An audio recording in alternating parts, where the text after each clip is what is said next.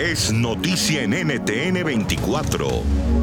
¿Qué tal? Bienvenidos, soy Andrea Bernal. Esto es Suma la Noticia, nuestro lente hoy enfocado en la educación en Colombia en tiempos de coronavirus. ¿Cómo los profesores, las instituciones, los padres, los estudiantes, las autoridades están sorteando esta emergencia? Por eso quiero saludar a María Victoria Angulo. Ella es ministra de Educación de Colombia. Señora ministra, bienvenida. Gracias por estar con nosotros. Se ha estudiado, ya se tiene, me imagino, pensado cuál es también la inversión que va a tener que hacerse en la, educación, en este caso pública y también los privados para medidas de bioseguridad. Con recursos del sector inicialmente se han entregado cerca de 496 mil millones a la educación pública en lo que tiene que ver con servicio de conectividad para tener flexibilidad para la compra de datos o conexión de conectividad a los hogares, recursos para las guías y los materiales y recursos para complementar el PA en casa, que ustedes ya en muchos programas han dado cubrimiento de él y que saben que apoya a muchas familias colombianas con esta entrega o de la ración industrializada o del bono.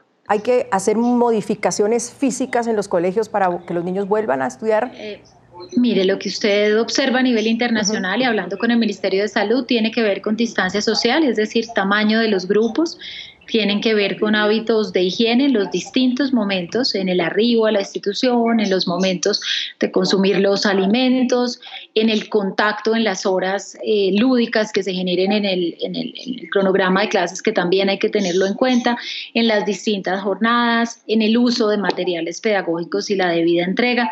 en, en Colombia, podrían estar mínimamente preparados para hacer una cuestión como se está haciendo en otros lugares, semipresencial, unos presenciales, unos días, por grupos. Eh, eh, ¿Se ha hablado algo con ustedes, con los eh, maestros, frente a, este reto? Aquí hay que declarar la emergencia educativa. ¿Por qué la emergencia educativa? Porque aquí tienen que hacerse grandes inversiones en el tema de la infraestructura y para adecuar las instituciones educativas. Hoy, en la inmensa mayoría, más del 80 de las instituciones educativas no tienen unidades sanitarias adecuadas. ¿Ve usted desde, desde los padres de familia una tranquilidad realmente de volver a clases? Pues pueda que tranquilidad no mucho, pero sí hay una necesidad, porque entendamos también que hay muchos padres que han empezado a retornar a trabajar.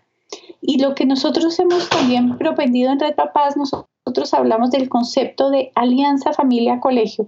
Parte de lo que ha desnudado esta situación es que la gran mayoría de colegios no trabajan en llave con sus familias. Puede escuchar más conversaciones como esta en Zoom a la noticia de lunes a viernes a las 3 de la tarde, hora de Bogotá, Lima y Quito, 4 de la tarde, hora de Caracas y de la costa este de los Estados Unidos, por NTN 24. NTN 24, el canal internacional de noticias con información de interés para los hispanos en el mundo.